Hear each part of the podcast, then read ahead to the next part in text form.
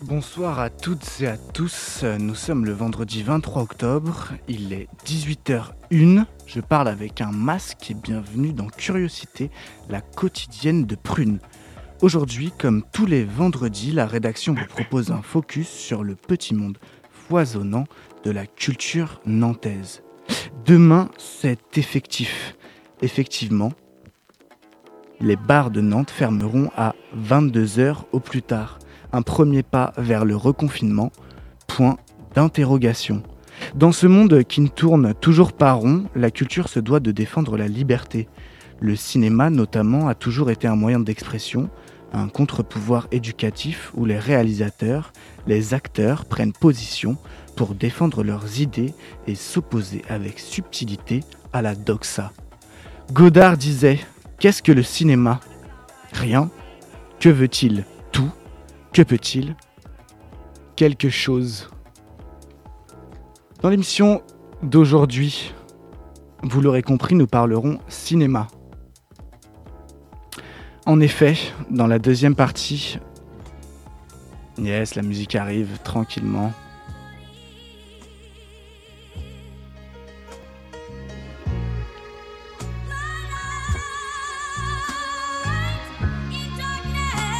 Dans l'émission d'aujourd'hui donc, nous parlerons cinéma.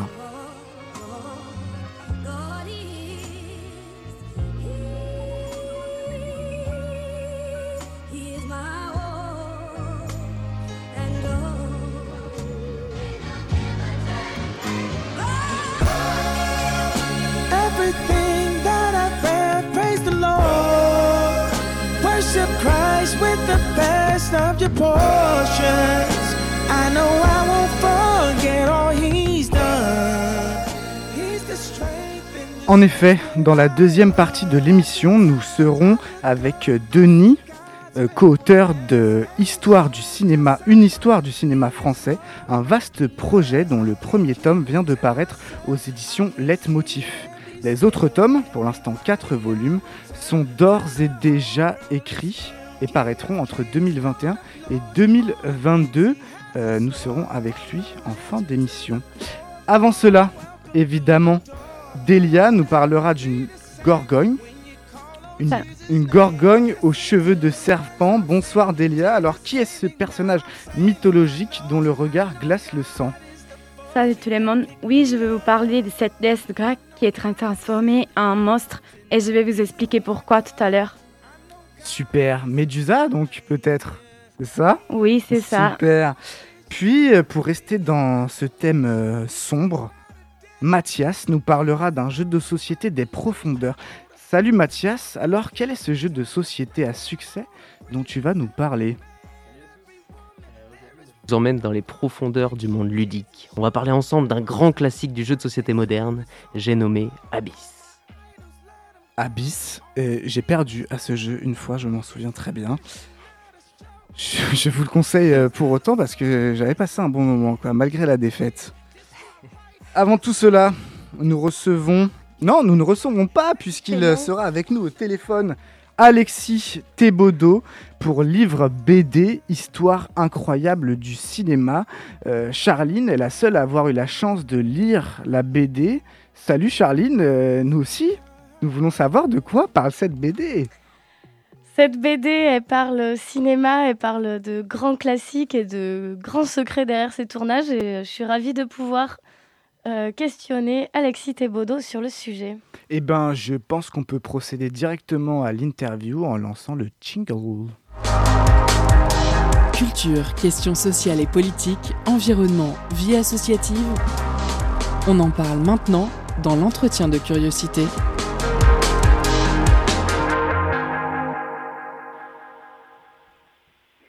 Bonjour Alexis Thébaudot, merci d'être avec nous sur Prune par téléphone aujourd'hui. Bonjour. Vous êtes euh, journaliste et programmateur cinéma. Vous avez coécrit avec euh, Elsa Gambin, également journaliste, un bel ouvrage qui mêle ba- bande dessinée et euh, texte documenté et qui a pour titre Histoire incroyable du cinéma. Votre livre y retrace l'histoire du cinéma à travers des œuvres euh, emblématiques, des réalisateurs de génie et des grands courants qui ont traversé le 7e art.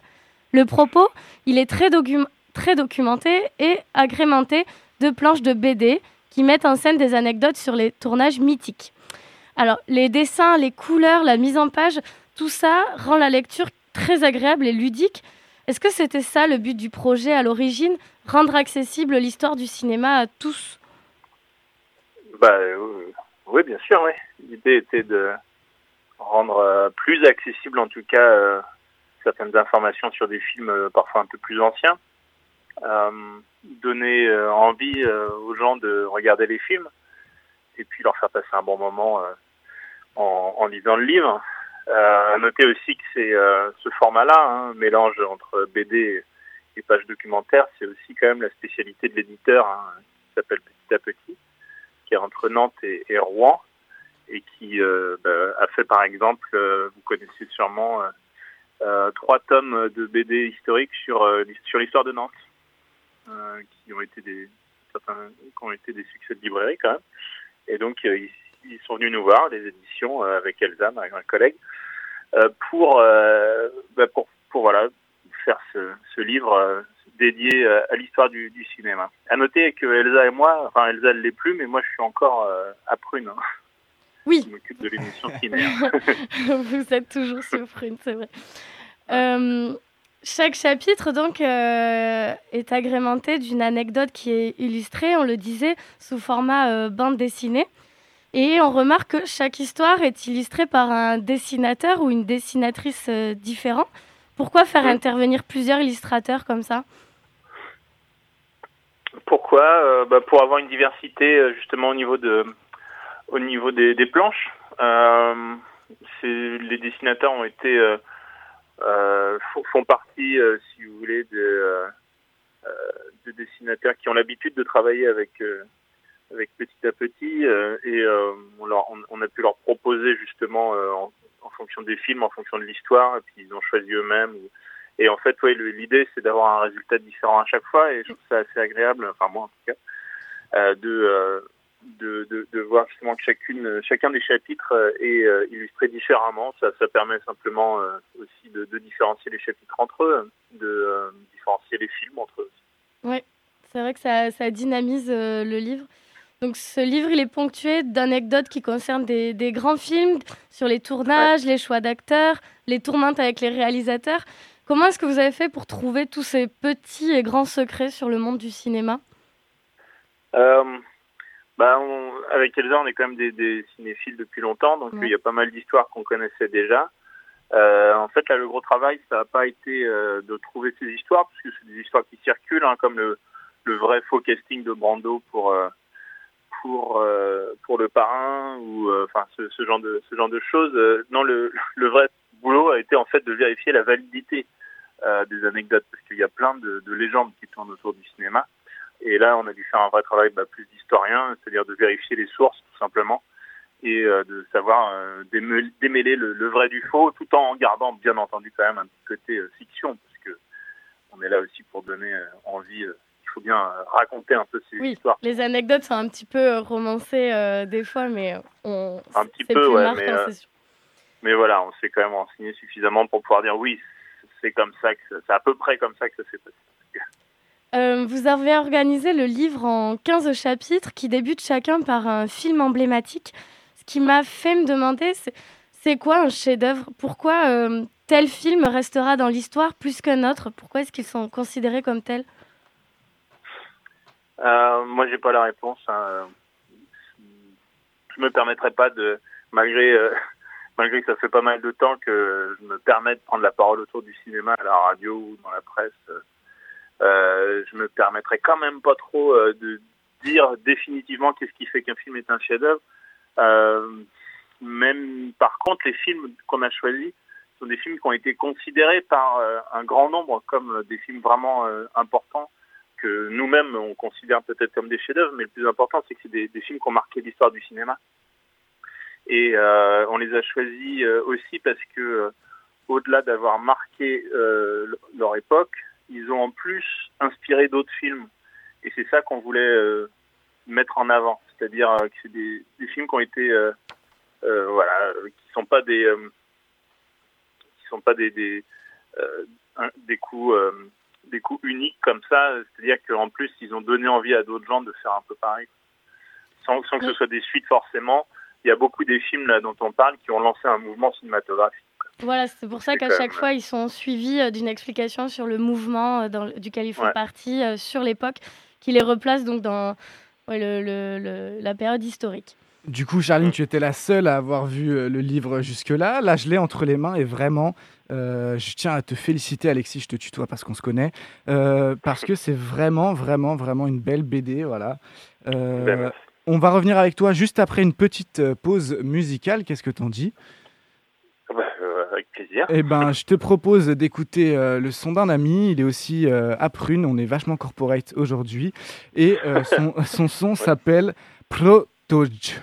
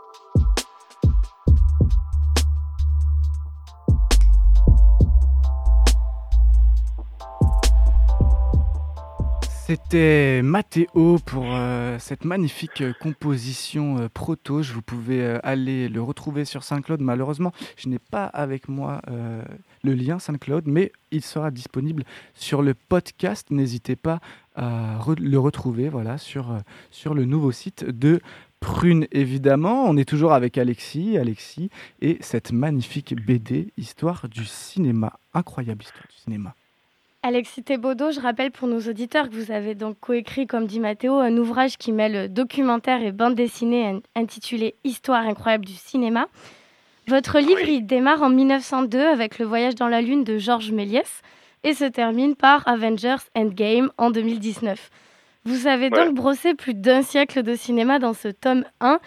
Que reste-t-il pour le tome 2 bah, euh, En tout cas, on a quasiment parlé des tout débuts du cinéma, et je dirais pas de la toute fin non plus, hein, mais euh, on a brassé comme ça avec euh, euh, voilà un petit peu un petit peu l'ensemble de, l'histoire du cinéma, mais il reste encore beaucoup de films dont on n'a pas pu parler. Puis il a été décidé en fait de faire deux tomes, ce qui fait que le, le, deuxième sortira dans un an. Et on avait on a réfléchi en fait la euh, les titres, enfin les, les, les, films qui seraient choisis en fonction justement de ces deux tomes. Donc euh, ça n'a pas été 15 plus 15, ça a vraiment été 30 chapitres. Ce qui fait que ceux dont on va parler sont aussi euh, des films assez évidents, euh, marquants de l'histoire du cinéma, vraiment des débuts jusqu'à jusqu'à aujourd'hui. Donc par exemple, bah, sans trop dévoiler, je sais qu'on parlera, bah, on va quand même parler des Frères Lumière, on va parler de Georges Clouzot, on va parler de d'Avatar aussi de James Cameron mm. qui a marqué euh, dont la sortie a marqué quand même son époque et puis euh, et puis aussi du cuirassé Potemkin par exemple d'Eisenstein je suis très content d'avoir pu euh, sur lequel je suis très content d'avoir pu écrire un, chapitre donc puis ça manque pas hein. on pourrait faire ça tous les ans oui j'imagine qu'il y a une longue liste de, de, films dont on peut parler moi j'ai découvert des, des, films dedans des, des histoires parce que je suis pas une une grande euh, cinéphile. Euh, mais j'ai vu aussi que vous organisez depuis 2016 euh, des projections de films passaient inaperçus malgré leur grande qualité. Et là, vous écrivez un livre sur les films les plus connus de l'histoire. Donc, deux exercices très différents. Lequel est le plus intéressant pour un cinéphile? De découvrir des pépites inconnues ou de tout connaître des dessous d'un chef-d'œuvre? Ben, Du point de vue du cinéphile, euh, moi je suis content de découvrir euh, tout type de, de films. Euh, en, tant que spectateur, hein, je veux dire, je suis, je suis vraiment très content. Peu, importe finalement que ce soit un, chef-d'œuvre consacré de l'histoire du cinéma, qu'un petit film dont personne n'a entendu parler, à partir du moment où vous avez envie de le voir et que vous passez un bon moment devant. Donc ça, c'est vraiment mon, point de vue euh, cinéphile, voire cinéphage. Par contre, pour ce qui est euh, du métier qui est le mien maintenant, de un peu de passeur comme ça, euh, de médiateur, de programmateur, donc, bah, il, le plaisir, il est il n'est pas lorsque forcément on fait découvrir un, un, petit film méconnu, même si bien sûr il y a du plaisir derrière, mais ou de faire découvrir un grand classique. C'est l'important, c'est de réussir à faire en sorte que un film qu'on trouve intéressant, de qualité, puisse trouver son public finalement. Et, euh, et en fait, juste que quelqu'un puisse nous dire après qu'il a passé un bon moment, peu importe quel type de film c'est, c'est déjà ça, quoi. Oui, vous travaillez donc dans le milieu du cinéma et vous avez sorti ce livre en sept, septembre de cette année. C'est une période très particulière pour l'art en général, mais euh, également pour le cinéma, avec euh, les couvre-feux qui privent des salles des séances après 21h, des nombreuses sorties de films repoussées, des tournages annulés. Bref, Puis des gens malades. Des gens, comme vous le savez. Euh. Donc, ce monde sans cinéma, c'est, enfin, avec euh, moins de cinéma, ce serait une perte pour l'art, également pour la liberté d'expression. Quelle position le monde du cinéma il devrait adopter face à la situation? Est-ce que, est-ce qu'il peut survivre dans, là-dedans? Ah, bah, le cinéma, il peut survivre. Ouais. Par contre, là, il faut, euh, il va falloir qu'il soit aidé un petit peu plus par, par le par les institutions, ça c'est évident. Si, bah, euh, si en tout cas des, instances euh, étatiques euh, ont envie, d'après ce qu'ils disent, en tout cas c'est le cas, que le cinéma qu'il existe au niveau de l'exploitation cinéma en France continue à exister, parce que ça permet de faire vivre justement l'exception culturelle cinématographique française, et eh ben il va falloir enfin vraiment se mettre à aider le cinéma plutôt que d'envoyer comme ça des euh, des mesures à l'emporte-pièce sans avoir prévu quoi que ce soit derrière pour euh, les cinémas dont les plus indépendants sont en train de mourir pas, pas vraiment à petit feu mais de plus en plus rapidement en plus là. Donc euh, ça, devient très très dangereux pour les pour les petits cinémas. Mais euh, pourtant je veux être positif et je suis persuadé que les gens on continue à avoir envie d'aller au cinéma, c'est juste que pour le moment ils ont un petit peu peur. Ça se comprend. Oui, il faut continuer à aller au cinéma, il faut continuer à aller au concert, tout en prenant des, évidemment des, des mesures. Très ouais. bien. Ben, euh, moi, votre livre, j'ai pris beaucoup de plaisir euh, à, le lire, à le lire. Ça m'a donné envie de découvrir euh, des chefs-d'œuvre. Et selon vous, le virus du cinéma, on l'a ou on l'a pas, ou euh, ça s'apprend? Pour, pour dans le cadre de mes activités, là, j'ai j'ai vraiment le, le, plaisir de pouvoir intervenir auprès de publics très différents, et très larges, des gens qui sont plus ou moins éloignés du cinéma, des gens qui sont cinéphiles ou pas du tout. Euh, ça va, je sais pas, de maisons de quartier euh, au lycée, euh, maisons de retraite, en prison, etc. Et en fait, bah il y a des gens qui sont plus intéressés par le cinéma, de leur parce que je sais pas, ça fait longtemps qu'ils s'y intéressent, parce qu'ils ont un, goût particulier pour ça. Mais euh, ce que je remarque par contre, euh, c'est qu'il y a un côté universel dans le cinéma, c'est-à-dire que ça parle à tout le monde. Euh, L'expérience de cinéma peut vraiment être partagée par tous, euh, un maximum en tout cas. Et, euh, et ça, c'est quelque chose d'assez fort. Et quelque chose d'un peu magique même qui se qui se passe euh, dans l'expérience qu'on a devant une œuvre de cinéma, mais ça peut être autre chose, hein, du théâtre, devant un bouquin, etc. Mais euh, le cinéma notamment, surtout qu'on le vit en commun, euh, il y a vraiment cette partie magique quoi, qui est de, de rentrer dans cette histoire. Et ça, ça c'est assez universel. Et donc, je sais plus quelle était la question, mais le virus du cinéma. Oui, vous y avez répondu en disant que vous le transmettez, je pense, à travers votre métier et euh, cet ouvrage Histoire incroyable du cinéma. Euh, eh bien, merci beaucoup, Alexis Thébaudot, d'avoir été euh, sur Prune euh, par téléphone. Je rappelle Ouais. les références du coup de l'ouvrage Histoire incroyable du cinéma des éditions Petit à Petit que je recommande. Juste avant de se quitter, peut-être Alexis, bah, déjà bon rétablissement et puis espérons que vous ne transmettiez que le virus du cinéma. Euh, peut-être que vous aurez un film euh, avec euh, le personnage de Médusa, à nous, euh, de Médusa à nous conseiller peut-être. De, de Méduse. Euh, oui, tout à fait. Euh, bah, il y en a plusieurs. Elle apparaît dans. euh,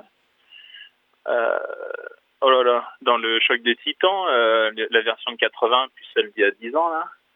Je crois qu'elle apparaît aussi dans Percy Jackson, qui est une relecture finalement de l'histoire de, de Percy, quoi. Je, bah, non, j'aime bien la version de 80, puisqu'elle est animée en image par image, et euh, il y a un côté bah, un peu plus poétique euh, qui, euh, qui en découle. Eh bien, merci, merci, bon rétablissement Alexis. Et puis tout de suite, la transition est toute trouvée, vous vous en doutez, puisque c'est Delia qui va nous parler de ce personnage justement, euh, jingle chronique. Étonnante, perspicace, amusante, actuelle. Les chroniques de curiosité.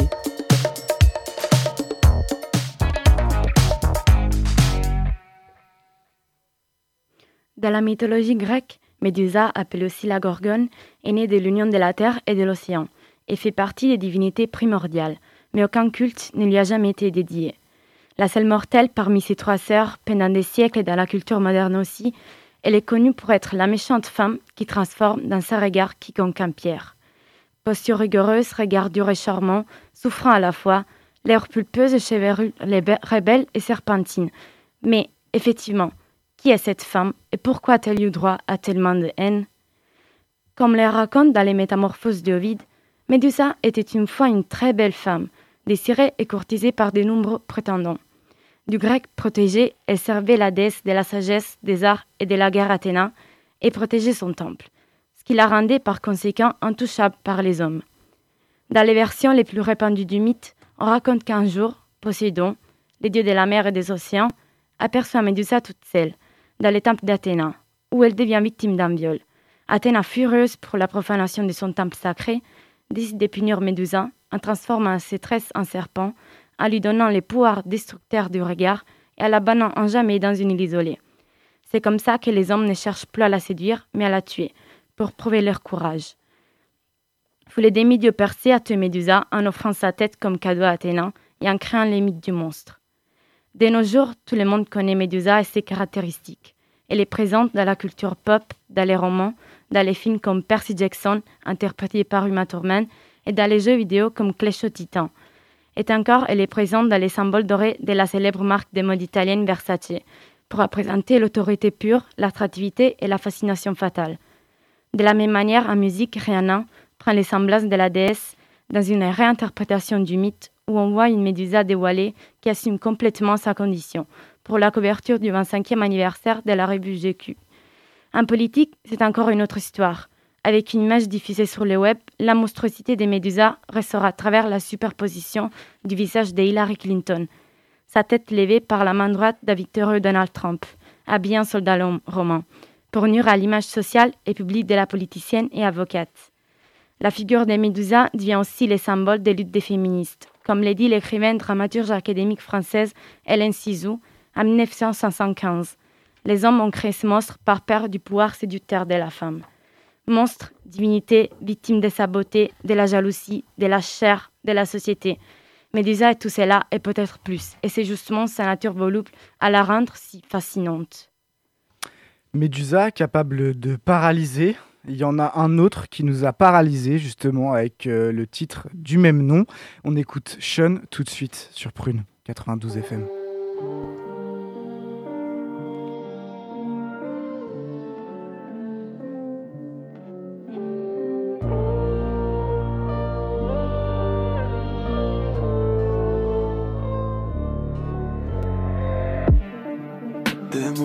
Blessent, on s'était lancé.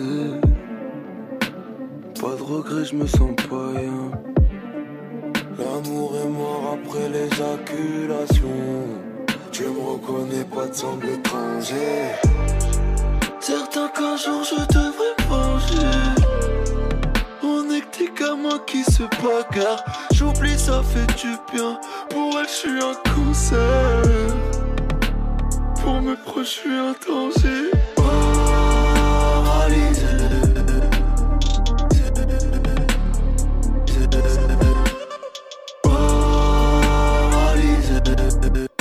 Me sens pas. J'ai volé son cœur un soir de mai. Je la revois vider l'appartement. Un jour et violent sont parsemés. Côtoie les fois souvent par semaine. C'est pas ta croyez pas en nous qui suce. Je leur donnerai même pas un euro. Je suis dans le bâtiment à deux issus. Nos liaisons ont formé un nœud. Des sons dans un œil. Boum boum boum boum. J'ai le sens c'est de l'autre. Ah, mi à mort c'est de l'eau. Ah. Sortir Mercutio de la. Monter un business, rester loyal. Ça fait longtemps, t'inquiète pas. On a fait semblant de s'aimer. J'ai pas l'impression de l'aimer. Y'a tellement de choses qui ne dépassent. Paralysé. Je me sens pas rien. Me sens pas.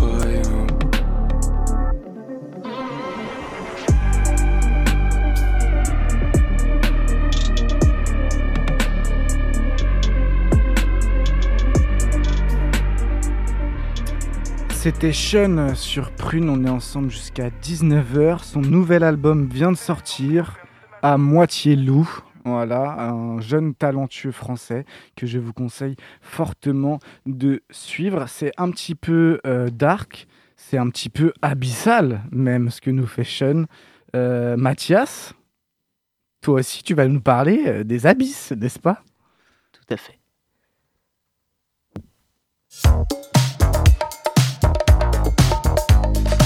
Étonnante, perspicace, amusante, actuelle, les chroniques de curiosité.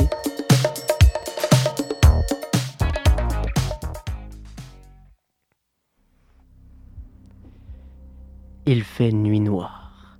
Voilà cinq heures que vous descendez inlassablement dans les profondeurs des océans.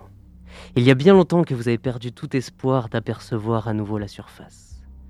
Vos coups d'œil nerveux à travers le hublot vous rappellent ce que vous savez déjà. Vous êtes seul, flamme vacillante perdue dans les ténèbres.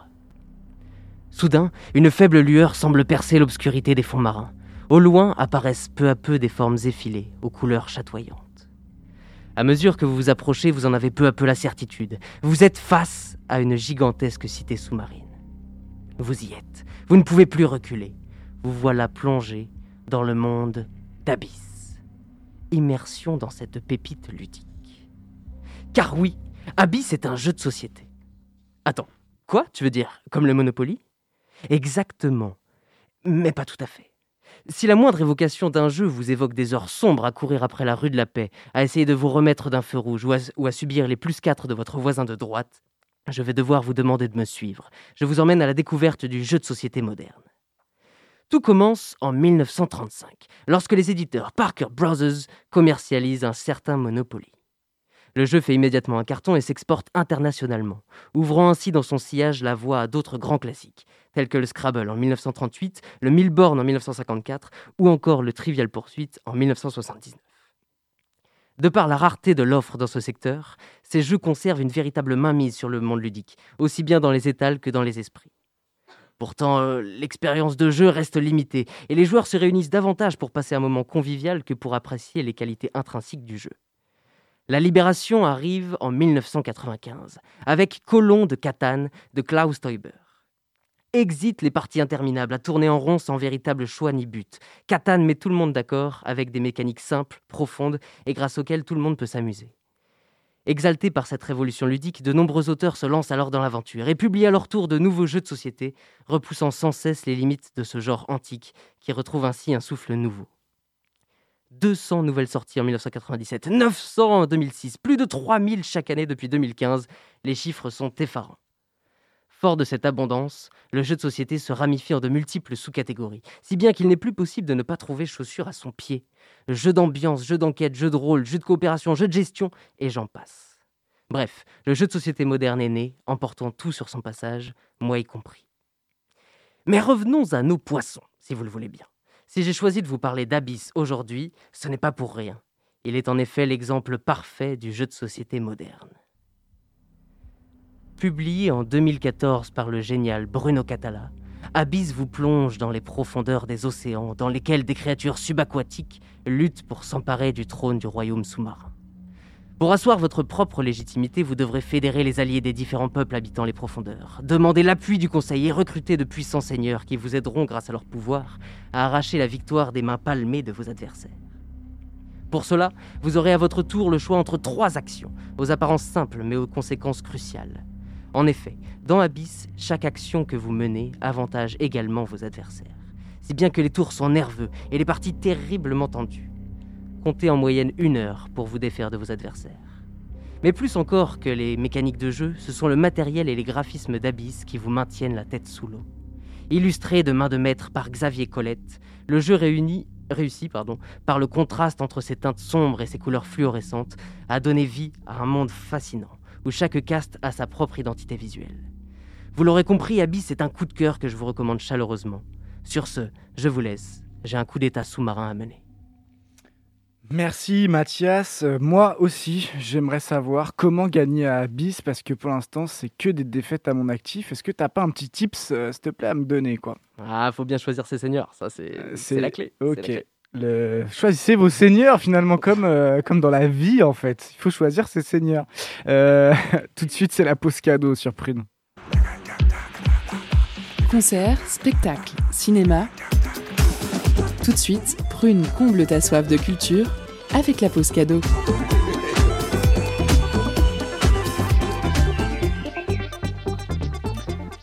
Aujourd'hui a gagné sur Prune un vinyle de Rizan Saïd, auteur, compositeur et interprète syrien. Euh, Saz ou est son deuxième album dans lequel il nous livre des sonorités énergétiques issues du dapk, signifiant littéralement coup de pied. Danse folklorique venue des pays du Levant, et oui, le coup de pied est un geste à maîtriser, forcément. Sorti euh, l'an dernier chez le label français Acuphone. Euh, donc l'album, le vinyle, est à gagner. On vous laisse en musique avec le titre Yuma. Pour gagner, attendez, je vous ai pas dit comment gagner. Il faut envoyer le message sur Instagram, euh, sur le Prune, euh, sur l'Instagram de Prune. Premier arrivé, premier servi. Envoyez vinyle à Prune sur Instagram. On s'écoute Yuma.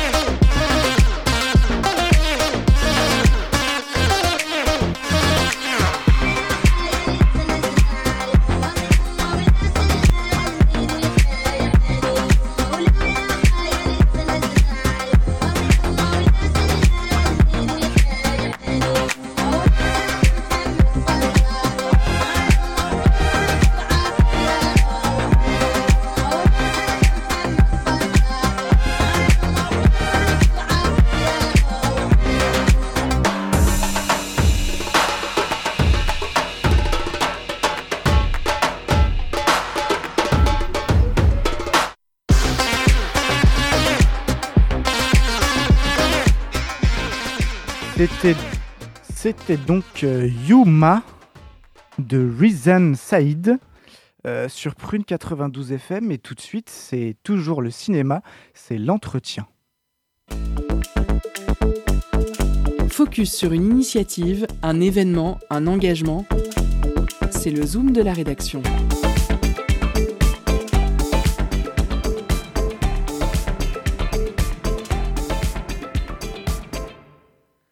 Bonjour Denise Orgnotti, vous avez 47 ans, vous êtes nantais.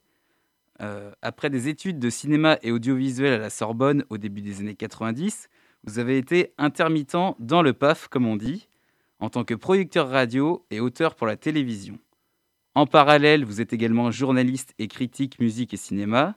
Vous avez coécrit une histoire du cinéma français avec Philippe Palin, un vaste projet dont le premier tome débute dans les années 30 il vient de paraître aux éditions Leitmotiv. D'autres numéros classés par décennies successives sont à paraître en 2021 et 2022. Mais avant de commencer, est-ce que vous avez un mot à dire sur votre collègue? Oui, bonsoir. Bah, déjà, merci Radio Prune de me recevoir. Euh, vous avez dit déjà beaucoup de choses sur le livre, merci. Oui, en fait, ce livre, on l'a, coécrit à, à, deux personnes. Il y a aussi un troisième larron qui a écrit un petit texte sur l'âge d'or euh, qui s'appelle Ulysse Ledo. Et vraiment, mon co-auteur principal, Philippe Alain, malheureusement, est décédé euh, au mois de mai. Donc, euh, le livre lui est dédié. Et son fils, d'ailleurs, François, a écrit un texte hommage. voilà, Philippe Alain, qui lui avait fait sa, carrière, on va dire, dans l'éducation nationale, qui est inspecteur, inspecteur d'éducation nationale et passionné de cinéma, comme je le suis. Voilà. Donc maintenant, on en vient à la jeunesse du projet. Comment on se lance dans une telle aventure? Alors c'est parti de Philippe justement, euh, qui avait ce projet. Euh, donc euh, il avait cette idée depuis, depuis un bon moment, je pense, et finalement on s'est rencontré via un site qui s'appelle Sens Critique. C'est un site de un réseau social mais spécialisé culture, on va dire, musique, cinéma. Et là, une personne nous a mis en commun, enfin nous, nous a mis en contact en nous disant, en me disant justement, ah bah tiens, il y a, y a, un gars, Philippe Alain, qui a une idée d'écrire une histoire du cinéma français, mais c'est ça va être très très lourd. Est-ce que ça te dirait de l'aider? Voilà, donc j'y suis allé. On était à la base plusieurs, mais finalement, euh, vu la, la, grandeur du projet, ce que ça demandait euh, comme, comme euh, visionnage de film, comme rédaction, finalement, on s'est retrouvé surtout à deux, plus donc Ulysse, comme je l'ai dit. Hein, voilà. Et donc l'écriture, elle vous a pris combien de temps? Alors, on a commencé à en parler, on va dire, en 2015. après, voilà, on a commencé à écrire assez rapidement. On a d'abord mis en place, on va dire, l'idée de la structure du livre, qui est une structure chronologique par année, avec chaque fois des films de l'année mis, en avant, un acteur, une actrice, un réalisateur et un dossier thématique. Donc ça, on, a fallu d'abord discuter de ça et de quel film on allait parler, de quel acteur on allait, on allait parler exactement. Voilà. Et après, euh, on s'est mis à écrire et en gros, on a à peu près mis un an par, euh, un an par volume. Euh, donc un rythme assez soutenu. puis chaque fois, dans notre livre, on est parti du principe que les films dont on allait parler, on allait tous les revoir donc ça fait beaucoup, beaucoup de visionnage avant de commencer à imaginer et d'écrire dessus. Donc ça fait plusieurs années que le secteur du livre est un peu en crise. Et comment on fait pour publier un livre en 2020 alors, ben, on, a de la chance hein, et on s'adresse aux bonnes personnes. Hein. Voilà, en fait, c'est parti d'un hasard total et de, quelqu'un qui m'a parlé de l'éditeur Leitmotiv, hein. euh, L-E-D-T-M-O-T-I-F, je le dis parce que ça s'écrit bizarrement. Et euh, voilà, donc je lui ai envoyé le projet en 2018, hein, euh, les trois premiers tomes, 30, 40 et 50.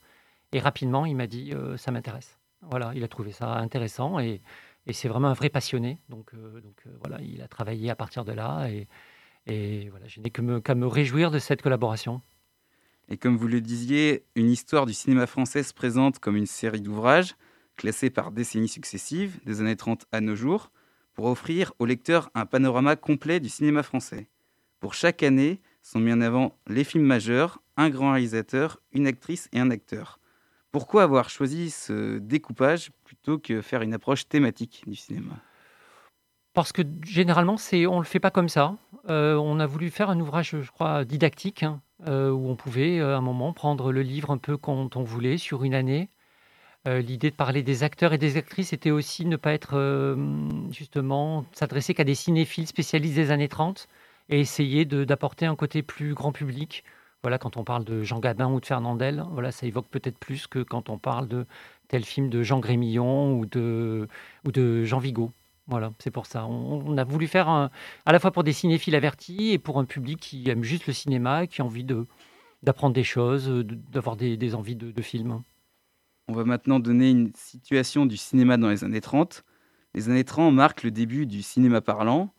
On compte 20 salles sonorisées en 1929. En, 1939, en 1937, pardon, c'est 4250. Est-ce que c'est pour cette raison que vous décidez de commencer votre chronologie avec les années 30 en fait, on aurait pu commencer avant, mais c'est vrai qu'on était parti du principe de dire qu'on allait voir les films dont on, on, allait voir les films dont on allait parler précédemment, pour les années 20 notamment, où c'est une période passionnante, le cinéma muet français est très très très riche.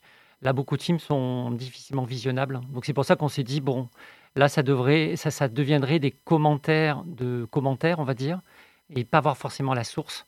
Donc on est parti du principe qu'en se disant, voilà, les années 30 arrivent, il y a une révolution dans le cinéma mondial, pas que français. Donc c'est un bon début de, de, pour commencer cette histoire du cinéma français.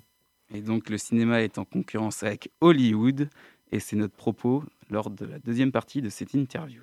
On revient en effet euh, juste après Burna Boy fit Youssoundour, un astucieux feat bien réalisé comme euh, l'intégralité excusez-moi, de son album. Euh, allez, on se laisse avec ça, on est ensemble jusqu'à 19h sur Prune.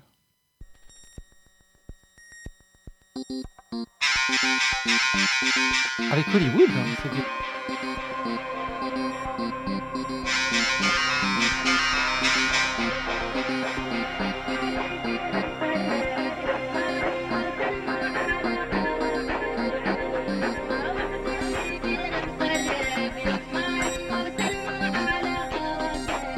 Et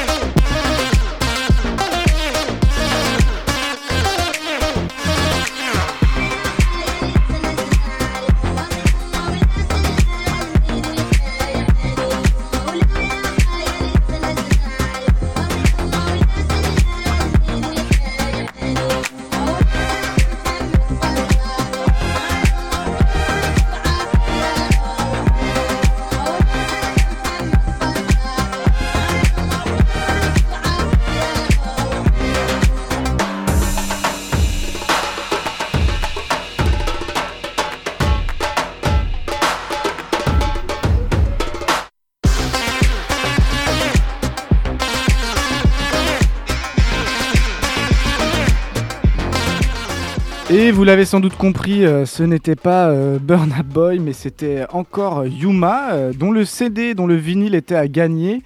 voilà, le vinyle de Rizan Saïd.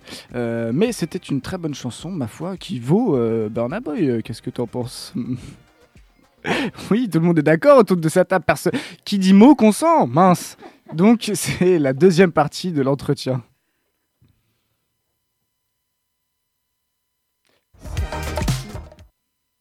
C'est à vous, les gars, du coup. C'est à vous, non, je pense. Quelques problèmes techniques. Un, petit euh, jingle. Euh, non, bah, c'est pas grave. Pas de jingle, on peut le faire nous-mêmes, les, les petits jingles. Euh, de retour sur Prune avec Denis Zorgnotti, auteur de l'ouvrage Une histoire du cinéma français. Le premier tome est consacré aux années 30. Donc avant la pause musicale, on a fait, on a évoqué un aperçu de la situation du cinéma dans les années 30. Et justement, dans les années 30, il y a un gros, il y a un autre, il y a un autre pays dont le cinéma s'étend dans le monde, c'est Hollywood. Et en France, dans, au début des années 30, euh, justement, Maurice Pitch, le secrétaire d'État aux Beaux-Arts, décide de créer le Conseil supérieur de la cinématographie pour faire concurrence à Hollywood.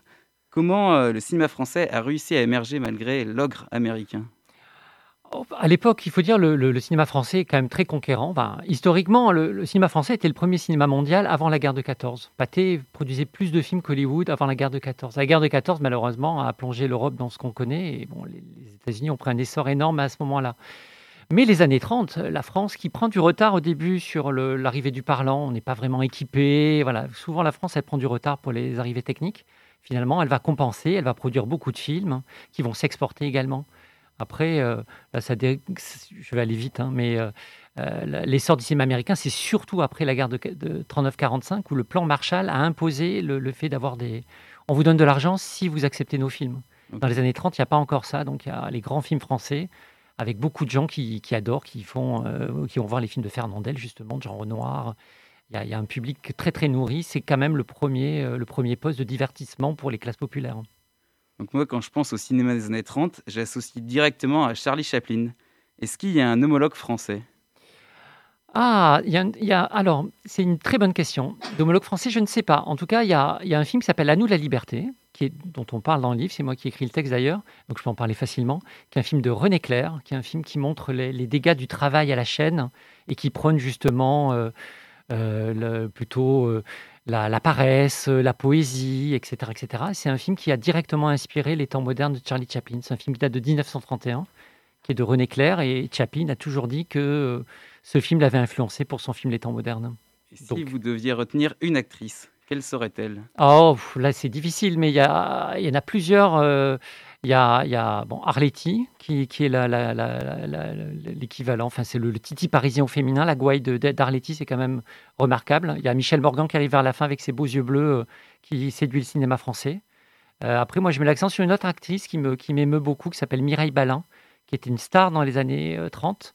Euh, qui était une des premières femmes françaises. Et malheureusement pour elle, elle est tombée amoureuse d'un, d'un soldat allemand, euh, un gars de la Wehrmacht, et bon, elle, a, payé au centuple, lui a été tué, elle, elle a été violée par des FFI, elle a fini en prison, et finalement sa carrière a périclité totalement, et elle est morte limite dans une fosse commune quelques années plus tard. Donc voilà, je suis ému par Mireille Balin, euh, il faut redécouvrir Mireille Balin que vous, que vous pouvez retrouver dans votre ouvrage. Exactement, exactement. Comme Arletty, euh, texte d'ailleurs de Philippe, euh, euh, ou, Michel Morgan, c'est là aussi. On s'est réparti les textes, donc voilà, chacun a travaillé sur ses domaines. juste si on pouvait retenir un réalisateur. Ah, là aussi, c'est difficile. Jean Renoir, quand même, est le, c'est un réalisateur. la Grande Illusion, La Règle du jeu font partie des, des, films du, du, patrimoine mondial. Hein. il y a aussi des films moins connus, comme Tony, par exemple, qui est l'ancêtre du cinéma néo-réaliste italien, qui est un film puis très beau aussi parce qu'il est euh, justement dans une xénophobe. Lui, il prône l'amitié entre, entre les Italiens, les Français, les, travailleurs euh, étrangers donc, euh, et les, les, gars du, du Sud. Donc j'aime bien ce film-là parce qu'il est très généreux aussi. Tony. Et au début des années 30, le contexte mondial est en berne. Les mots de la crise économique de 1929 participent à l'émergence de dictatures fascistes, de la guerre civile en Espagne au régime nazi en Allemagne. Le monde est alors sous tension et les nations se préparent un conflit de grande envergure. Mais les années 1930, c'est aussi le temps des, des réjouissances, comme le Front populaire en 1936. Est-ce que le cinéma est un instrument politique? Ah, Surtout, enfin, il y, a un texte d'ailleurs de Philippe sur euh, la naissance d'un cinéma politique, point d'interrogation. En tout cas, les années 30 suivent totalement l'actualité. il y a encore le, très présent le, traumatisme de la guerre de 14-18. Il y a effectivement des films qui parlent du Front populaire, en tout cas qui l'annoncent, comme La Belle Équipe ou Le Crime de Monsieur Lange, qui participent à dire voilà, vous ouvriers, profitez, euh, mettez-vous entre vous, euh, qui, qui prennent un certain corporatisme ouvrier. Après, il y a des films qui annoncent où on sent la peur de la Seconde Guerre mondiale, comme La Grande Illusion, qui est un film pacifiste. Donc oui, il y a des, films politiques authentiquement. Donc là, nous sommes de retour en 2020. Si vous deviez écrire un ouvrage de prédilection sur le cinéma du futur, Comment voyez-vous cet avenir? Oh là, très très compliqué. Euh, là, c'est une très bonne question qui sort totalement du cadre du livre et merci de l'avoir posée. Je, parle justement pour essayer de trouver une réponse adéquate.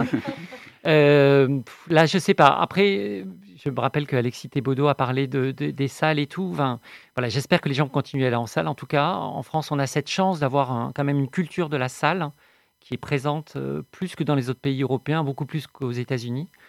Après, euh, du point de vue du, genre, euh, je crois qu'aujourd'hui, on est dans une époque où, tout cohabite. voilà, il y a à la fois des films de super-héros, des films d'auteurs à 3 francs 6 sous, mais qui peuvent être très intéressants. Et voilà, c'est bien qu'il y ait cette diversité. Et concernant vos prochaines actualités, donc c'est les autres tomes d'une histoire du cinéma français. Oui, ah, donc les années 40 qui devraient sortir au début de l'année, voilà, si tout se passe bien en janvier. Les années 50 devraient sortir un peu plus tard euh, dans l'année et les années 60 encore un peu plus tard, euh, début 2022, je pense. Et voilà. on peut retrouver vos ouvrages euh, dans, quel, dans les librairies nantaises? Oui, les librairies nantaises. Et sinon, ils sont. Après, voilà, il y a un problème toujours de place dans les librairies. Les, ça devient des portions congrues, la, place des livres, et notamment les livres de cinéma. Donc, on peut de toute façon les commander dans chaque librairie, le, commander aussi sur le site Letmotif, L-E-T-M-O-T-I-F effectivement, euh, dans les librairies nantaises, euh, ils m'ont fait l'amitié de, de, de, de, prendre en stock euh, cet ouvrage, voilà, en attendant la suite, d'autant plus. Est-ce que vous avez un dernier mot pour clôturer cette interview? Oh, Vive le cinéma Vive le cinéma, c'est très joliment dit. Vive le cinéma. Euh, c'est euh, l'émission touche à sa fin, donc c'est la fin de l'émission. Merci euh, pour cette interview. Est-ce qu'on s'enverrait pas un petit jazz encore, une petite petite instru de notre cuisinier, cuisinier en chef Mathéo. allez le retrouver sur sa page SoundCloud qui sera du coup donné dans le podcast. Euh, c'est la fin de l'émission, donc euh, je remercie Alexis, euh, on te souhaite un bon rétablissement, je remercie Denis, merci d'avoir été avec nous. Merci à vous surtout, Radio Prune. Ouais, sur cette émission thématique du, du, cinéma. je remercie Delia, super chronique, merci Mathias, merci Charles, merci Charline, merci Jeanne d'avoir aidé, d'avoir supervisé tout, tout ça. tout de suite, on vous laisse avec euh, Planetarium Club, euh, une émission qui s'adresse aux curieux de la musique, un voyage entre la Terre et le cosmos où se croisent en chemin rythmique, tribal et ambiance cosmique. Préparez-vous à danser soit pieds nus, ou bien l'opposé, en, danser en combinaison spatiale. Nous, on revient ensemble euh, la semaine prochaine. D'ici là, portez-vous bien.